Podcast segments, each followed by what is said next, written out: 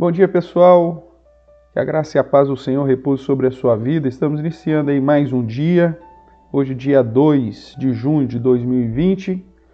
Caminhando aqui nos nossos estudos, na devocional Filho Meu Se Liga, nessas palavras de advertência do nosso irmão Salomão, chamando a nossa atenção para observarmos, segundo a palavra de Deus, no temor do Senhor, que é o princípio desse saber, tendo na palavra de Deus a fonte dessa sabedoria, então sendo aí exortados por ele dia após dia. Nós vamos continuar aí a sequência, hoje Provérbios capítulo 6, do verso 20.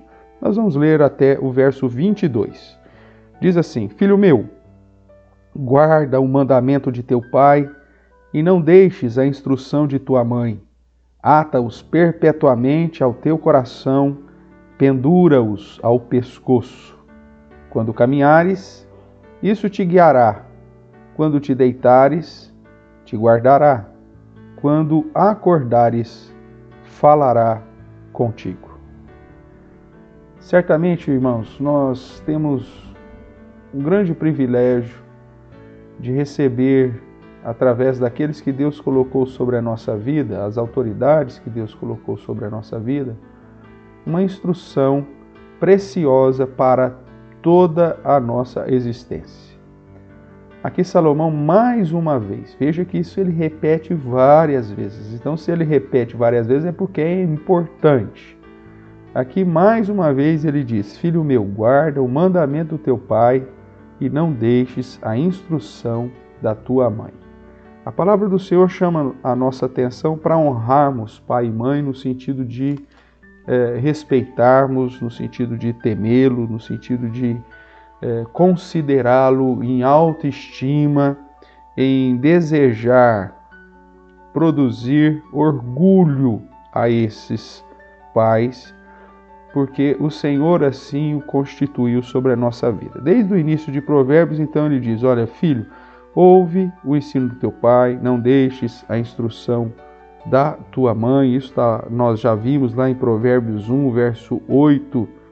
É, também nós vemos outros momentos em que é, Salomão chama a mesma atenção. No capítulo 4 ele diz: Ouvi, filhos, a instrução do pai, estai atento para conhecerdes o entendimento. Ou seja, são vários momentos que, de modo explícito, ele fala a respeito de ouvir as palavras do pai e da mãe e que também de em outros momentos até de modo implícito, mas apontando para essa realidade, ele reforça esse precioso ensino.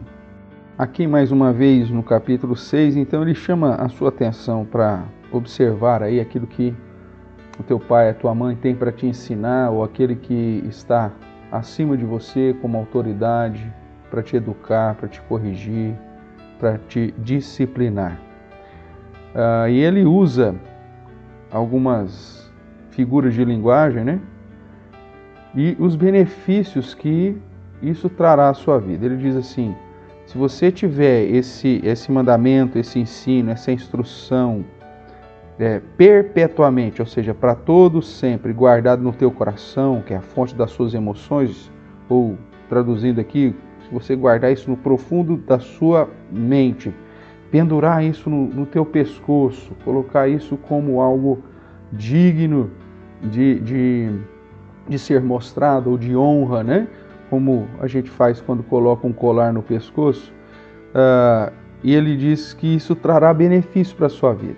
Quando andares ou quando caminhares, esses princípios vão guiar os teus passos. Quando você te deitar, esses princípios vão te proteger, eles vão te guardar, porque você não vai deitar em qualquer lugar, né?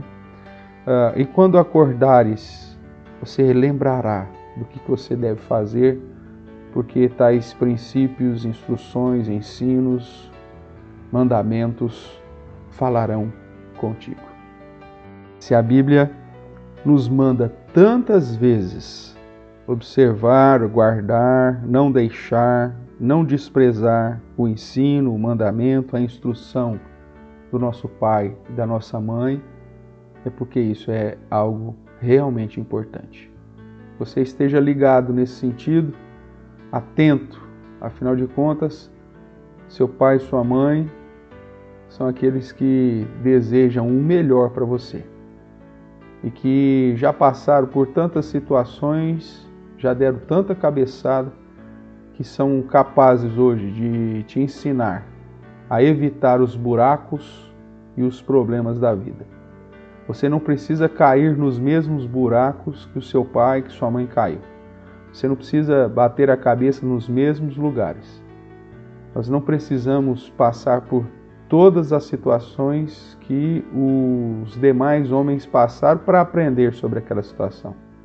O simples fato de saber, de conhecer e de dar ouvidos pode me livrar de tantas situações adversas e ao mesmo tempo me ensinar que determinada ação, determinada prática ou determinado caminho não é um caminho que eu devo seguir.